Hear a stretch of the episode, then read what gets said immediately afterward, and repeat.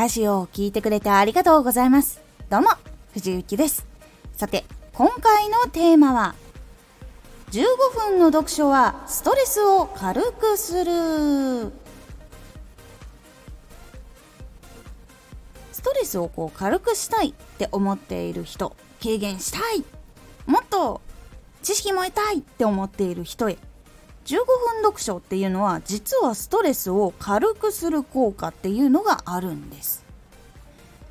このラジオでは毎日16時、19時、22時に声優だった経験を活かして初心者でも発信上級者になれる情報を発信しています。それでは本編の方へ戻っていきましょう。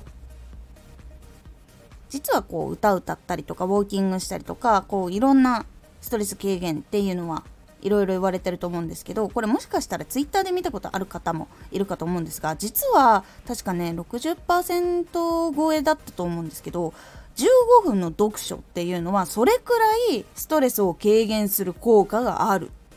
とされているんだそうです。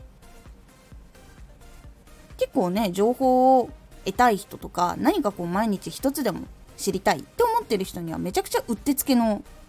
実はやり方だったりします。15分読書はストレスを軽くする。なので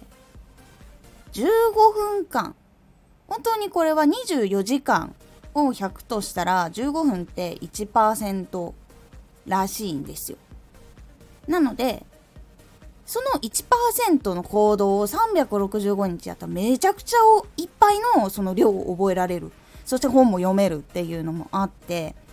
おすすめなんですよ。で15分を一気に取ること難しかったら5分5分5分に分けてもいいし一気に15分取れるんだったら取ってもいいしと結構思っています。でその15分の間っていうのはできるだけ読書に没頭した方がいいなっ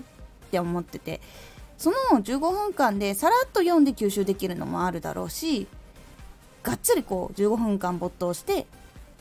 そこに浸ってその感覚全部をこうヒントにするっていうのも結構ありだと思っています。で結構その雑念とかいわゆるあれやんなきゃこれやんなきゃ休まなきゃ明日これやるみたいなあれになったりすると結構その文字を認識しづらい。私も結構あるんですよ。いろんなこと考えたりとかいろんなことがあるから切羽詰まるみたいなことが起こると結構その文字がもう認識できない。でその情報をもっと噛み砕こうと思うんだけども説明ができないっていうかもう語彙力が停止しちゃうみたいなところがあったりするので結構そこの15分だけは集中するのが結構おすすめかなと思っております。めっちゃいいのはストレス軽減するっていうのはもう一つ分かんないことが減っていくっていうのがあるので未知なものに出会いにくくもなるし対策もしやすいっていうのがあるので結構15分間情報を得る時間を作るのは私はかなりいいと思っております。情報系の人だったらねネタが切りにくくなったりとかもするので是非とも作業時間に一緒に15分を組み込んだりとかいろんな時間の使い方してみて15分読書やってみてはいかがでしょうか。ストレスがと軽減するみたいですよ。私は知らずにやっておりました。今回のおすすめラジオ。ラジオアカウント名や呼び方は簡単がいい。ラジオのアカウント名と呼び方っていうのを難しくしてしまうと検索に引っかかりにくい。で覚えてもらいにくいなどなどが出てきてしまう。ではどういうふうに対策をしたらいいのかっていうお話をしております。このラジオでは毎日16時、19時、22時に声優だった経験を活かして初心者でも発信上級者になれる情報を発信していますのでフォローしてお待ちください。毎週2回火曜日と土曜日に藤雪から本気で発信するあなたに送るマッチョなプレミアムラジオを公開しています。有益な内容をしっかり発信するあなただからこそ収益化してほしい。